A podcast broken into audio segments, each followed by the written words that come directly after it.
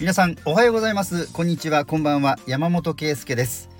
先日カーオブザイヤー、まあ、今年の一台。今年最も輝いた一台ですね。選ばれましたので今日はそのお話をしてまいりたいと思います。では山モーターズスタートです。暑い時はテレキューラジオ。寒い時もテレキューラジオ。家でも外でもどこでも聞ける。ちょうどいいぬくもりテレキューラジオ。日本カーオブザイヤーはモータージャーナリスト自動車評論家の方などが、えー投票して決定するんですね。で今回で第43回を迎えるというものなんですけれどもヤマモーターズの中でも第15回の放送と16回の放送でこのカーオブザイヤーの話をしましたのでぜひそちらも合わせて聞いていただきたいと思います。今回の日本カーオブザイヤーは2021年の11月1日から今年の10月31日までに発表または発売された乗用車が対象です。で国内外の48のモデルがノミネートされまして、えー自動車評論家ジャーナリスト有識者などの、えー60人の選考委員が最終選考に進む10ベストカー今年度は同点のものがありましたので11台になったそうなんですけれども、えーそこまで、選んだということですね。この最終選考に残った車を15回目の放送で、えー話しております。そして12月8日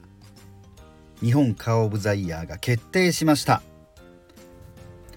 第43回日本カーオブザイヤーは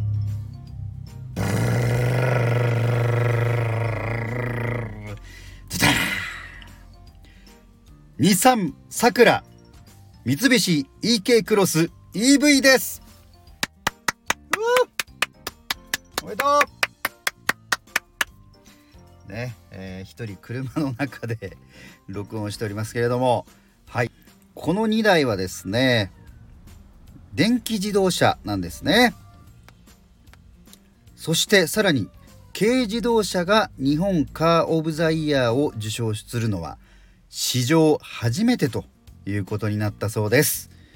えーこの2台、まああのー日産と三菱それぞれ別のメーカーですけれども、まあ、共同開発をしまして、まあ、兄弟みたいな車なんですね、えー外のデザインなどは分けておりますけれども中の、まあえーシステムいろんな構造だったりとか、えー電気自動車周りのですね、えーいろんなシステムは同じものを使っているということなんですね。この日産サクラと三菱 EK クロス EV、えー日産と三菱が今申した通り共同開発した軽自動車の EV です。でポイントはですねあの補助金とかを使うと実質的に200万円以下で購入できるということで非常に話題となりましたあの電気自動車今本当に各メーカー、えー国内外海外メーカーも含めて日本市場に出しておりますけれども、まあ、いずれもまあなかなかのお値段なんですねで補助金がかなり出ますんで最終的には、えーお得に購入できるんですがえそんな中でえーさらに本当にあのーガソリン車エンジン車と変わらないぐらいの価格で買えるというような戦略をこのおサクラと EK クロス EV は、えー各メーカー打ってきたわけなんですね。でやはり日本国内での電動車、え電気仕掛けの車の普及を進める車というふうにね多分言えると思うんですよね。で日本カー・オブ・ザ・イヤーの主催者の発表を見ますと、まあ、その評価した理由としては軽自動車プラスバッテリー EV という組み合わせは高齢者を含めた多くの人の移動の自由を担保するだけでなく社会的課題解決への可能性を示している。それから高級車並みの運転支援機能を装備している。さらにはハンドリングと動力性能が従来の軽自動車を凌駕しているというふうに評価されてるんですね。確かにお年寄りの皆さんの移動手段公共交通機関がねやはりなかなかこう維持するのが難しくて、えー廃止されたりとかあるいは本数が減ったりっていうのもあります。そうした社会の状況の中でこういった軽自動車の EV はまず運転支援機能最新の安全装備がついていること。さらにコンパクトでね運転のしやすい軽自動車であること。さらには価格も抑えられているということで、まあ、これからの、えー、移動手段っていうものがどういうふうにあるべきなのかっていうところの一つのこう選択肢を示したっていうことも言えると思うんですね。ですから単に車の出来がいいですよというだけの評価ではないともうさらにそのプラスのこれからの、まあ、乗り物の在り方の一つっていうこともね言えるのではないかと思います。で先ほどあの軽自動車としては初のカー・オブ・ザ・イヤーというお話をしましたが、えー、過去をちょっと振り返っていくと電気自動車としては2回目の受賞ですね。えー、第32回2011から12にかけてのカー・オブ・ザ・イヤー日産のリーフが受賞しています。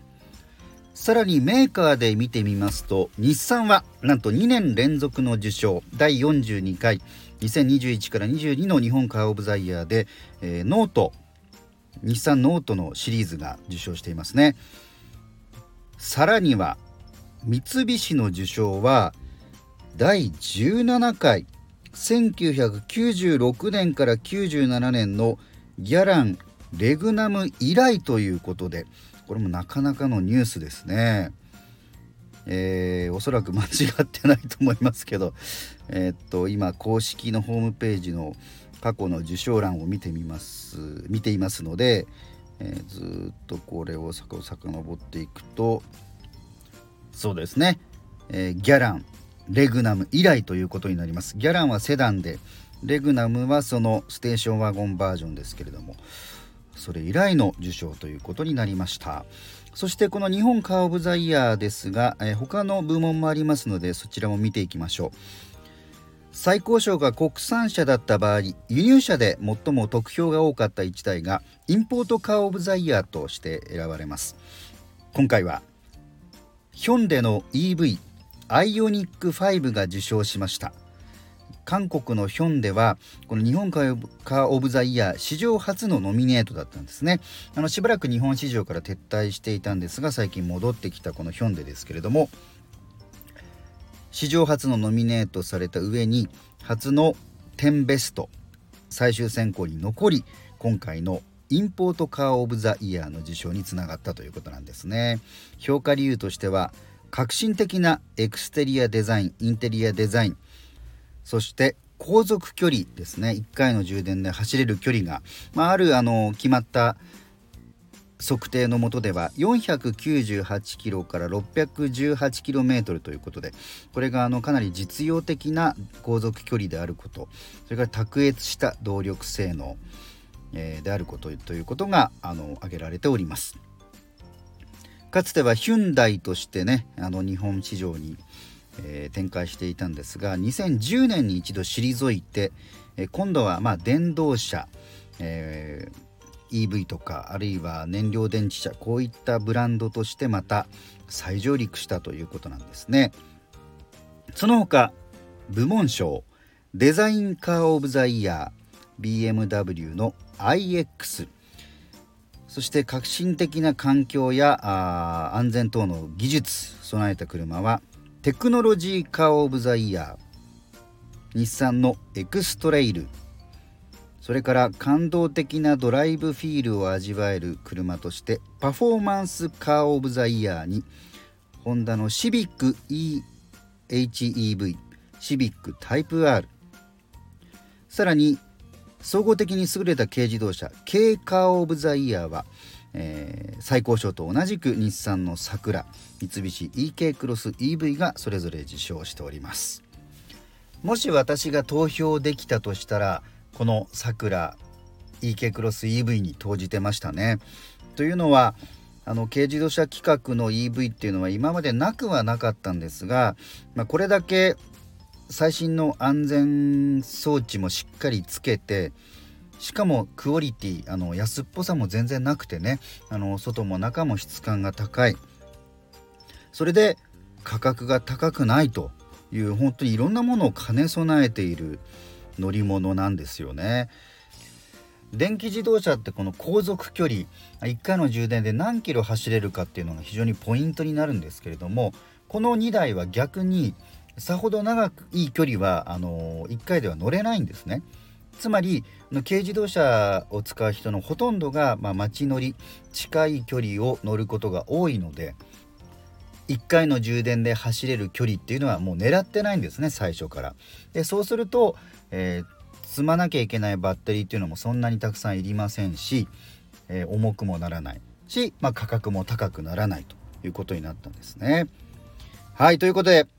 2022から2023にかけての日本カー・オブ・ザ・イヤー43回目のこのカー・オブ・ザ・イヤーは、